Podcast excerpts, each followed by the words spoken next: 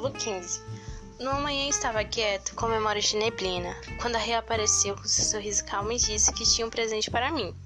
Pediu que eu fechasse os olhos e colocou em minhas mãos um objeto, dizendo que o segurasse na altura do rosto. Em seguida começou a cantar baixinho. Menino que veio de longe, perdido na escuridão. Foi o sonho de seus olhos que levou meu coração. Então disse: Pode abrir.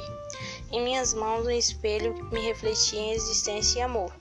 Quis casar com a Rê e não queria esperar. Começamos a fazer planos, sonhávamos de mãos dadas, sem risco. Tínhamos terminado o colégio no ano anterior. Seu Luiz tinha me colocado no posto de gerente da mercearia. A Rê dava aula para as crianças pequenas e ganhava algum dinheiro. Os pais delas tinham uma pequena casa desocupada que poderiam ceder para morarmos. Estava meio velha, mas a gente reformava. Planejávamos e nos amávamos. Nosso primeiro beijo me envolveu inteiro com sensações insuspeitadas.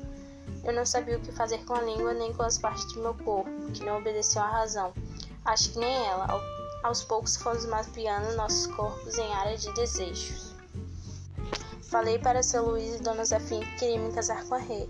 Eles deram um sorriso largo de concordância e sugeriram que fosse lá na casa dela, fazer o pedido de casamento aos pais dela.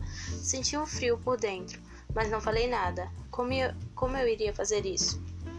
Falei que não sabia como fazer e Dona Zefinha disse que era simples. Deixe que eu falo com a mãe da Rê antes e explique que o meu menino quer casar com a filha dela. Aí ela deve marcar um almoço de noivado e você vai lá e pede a mão da Rê. Fiquei quase apavorado. pedir a mão? Como se faz isso? Não tive coragem de perguntar e achei melhor falar com a minha futura noiva. Como imaginado, a Rê descomplicou tudo disse que ela já tinha dito que a gente queria se casar e ninguém tinha dito nada.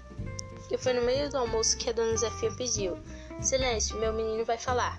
Eu tremi e suava, mas os olhos de acreditar da Rê me deram coragem, e ali mesmo, me dissolvendo, disse aos pais dela que queria me casar para sempre. E foi só abraço. Pensei na minha mãe, no meu pai, na minha botonha e deixei as lágrimas chorarem inteiras dentro de mim. Eu não sabia que podia ser senhor do corpo, mas fui. E meio desajeitado, rodopiei abraçado a Rê. Gosto, gosto forte de felicidade. Ficou combinado que no dia 13 de junho seria nosso casamento. A Rê escolheu a data de que seria meu aniversário, dia do Santo Xará. Gostei da ideia. Nosso juiz de paz seria seu José, o sapateiro bom igual o José Carpinteiro de Jesus da Votonha. Daí para frente, só os preparativos. Dona Lúcia Doceira, seu Arthur Alfaiate, Dona Marta Costureira e mais um mundo de boa vontade. E foi tempo de alegria, descobri que era possível. Passei a ir, depois do trabalho, na mercearia para nossa futura casa fazer reformas. Aos sábados e domingos era mutirão.